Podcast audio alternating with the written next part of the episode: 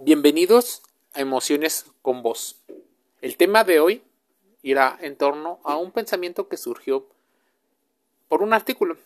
Nos metimos a psicologiaonline.com y el título decía No me siento valorado por mi pareja. ¿Qué hago? Una relación de pareja es algo mucho más complejo que compartir piso o algunas experiencias con alguien. Si bien compartir con otra persona requiere una complejidad mayor, compartir la vida en común supone que cada uno forme parte de la vida del otro. Para ello, él tiene que darle un lugar a ella y ella a la inversa. Un sentimiento muy humano es el de no sentirse reconocido por alguna persona, en este caso, la pareja emocional. Cuando la situación se prolonga, ahí es cuando surgen diferentes preguntas y problemas. ¿Qué hacer cuando no te sientes valorado por tu pareja? El tema ha hecho que corran ríos y ríos de tinta. ¿Qué hacer si no te sientes valorado? El sitio web menciona cuatro consejos. Pregunta, ¿últimamente no te sientes valorado por tu pareja? Esta es una situación un tanto complicada, porque no siempre es tan evidente percatarse que alguien no te valora. Sin embargo, haríamos el paréntesis, porque una cosa es la percepción que tú tienes de la realidad y otra cosa tendría que ir con el tema que habla de cómo el otro demuestra sus afectos. Eso no te lo has preguntado. Y si te lo has preguntado, esperaríamos que lo pongas en el mismo peso que tiene la pregunta del valor. Es importante que tomes en cuenta que cuando uno no se siente valorado, el amor propio se ve afectado, la seguridad e incluso la autoestima. Pero es importante y en esos cuatro consejos, consejo número uno, empieza a valorarte a ti mismo, autoestima y amor propio. Si no te sientes valorado por tu pareja, puede que estés centrado demasiadas atenciones en él o en ella. ¿Por qué razón? Las expectativas que se tienen por una pareja en ocasiones llegan a ser sumamente grandes. Él o ella no son responsables de algunas cosas que tú debes de trabajar. Está claro que en una relación tu pareja te apoya, te aconseja y está a tu lado cuando necesites, pero no será el centro de atención. No puedes pretender que satisfaga todas tus carencias, no solo las emocionales, sino las físicas de tu vida te ocupas tú. A la única persona que eventualmente puedes cambiar es a ti mismo. Las otras personas cambiarán y se adaptarán, pero no a la velocidad en la que tú quieres. Ya hemos hecho otros podcasts en la escuela de las emociones, emociones con vos, relacionados al tema. Todos los podcasts que publicamos tienen una interrelación muy, muy compleja. Compleja como las relaciones humanas. Consejo número 2.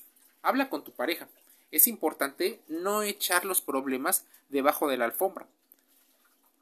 Pero pocas personas hablan, una porque no tienen la habilidad y dos porque se están enfrentando a su ego. También se están enfrentando a problemas donde están viendo una realidad que no quieren eventualmente vivir dado la complejidad que tiene conocerse a sí mismo. ¿Qué es conocerse a sí mismo? Saber que tú también tienes errores y que probablemente esos errores estén provocando un círculo vicioso entre problema, solución, problema, solución. Es importante que para reducir el tema de la angustia, te intentes conocer a ti mismo. Pero para conocerte a ti mismo, es importante que tengas una libreta y empieces a notar cómo te sientes ante ciertas situaciones y te intentes dar un consejo como si no fueras tú la persona involucrada en el problema. Meter más un tema de razón y no tanto de la emoción. Así podrás verlo de manera más fría, cautelosa y aprender de ello. El tercer consejo es aprender a pedir lo que necesitas. La gente no es adivina. Si tú no sabes ni bien lo que necesitas, es difícil que el otro adivine lo que tú necesitas. Es importante que si no te sientes valorado por tu pareja, puede ser que eches de menos algo que tú necesitas. En ocasiones se menciona el tema del vacío emocional. En este caso, con total libertad, pídelo. En ocasiones, cuando somos pequeños, los padres llegan a anular nuestra capacidad para pedir las cosas. Pues normalmente un chico o una chica que no exige tanto es una persona vista como bueno. Lo triste del asunto tiene que ver con que los niños, para ser aceptados, reconocidos e incluso no rechazados o abandonados, empiezan a anular sus propios sentimientos. Todo esto puede ser que ocurra de manera inconsciente, como un patrón repetitivo. Cuando es consciente y planificado, todavía duele más. Utiliza un tono asertivo cuando tengas que aprender a pedir las cosas, porque una cosa es pedirlo y otra cosa es exigirlo. Cuando tú exiges, las otras personas pueden reaccionar de una forma que no es la más apropiada. Entonces es momento de aprender a negociar.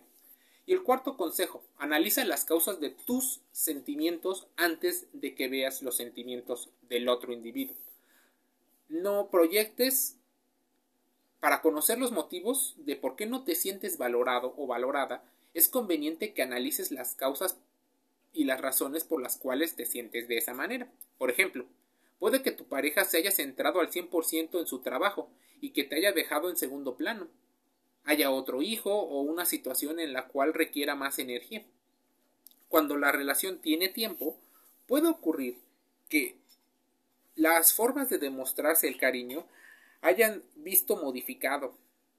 Si tú no has sanado algunas de las heridas, es muy probable que sigas en una dinámica con una tonalidad infantil, pero en una relación con una persona madura.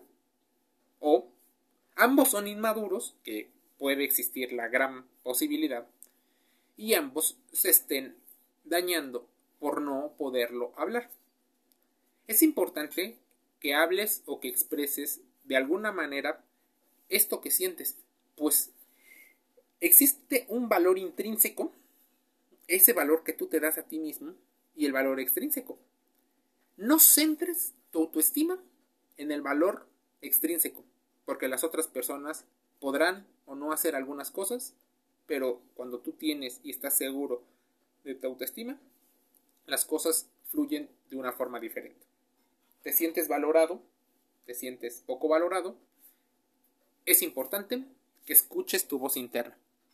Hasta aquí termina la sesión de emociones con voz. Te invito a que investigues más, contrastes la información que aquí te decimos y escuches la voz interior, pues ella te dará más información. Un saludo.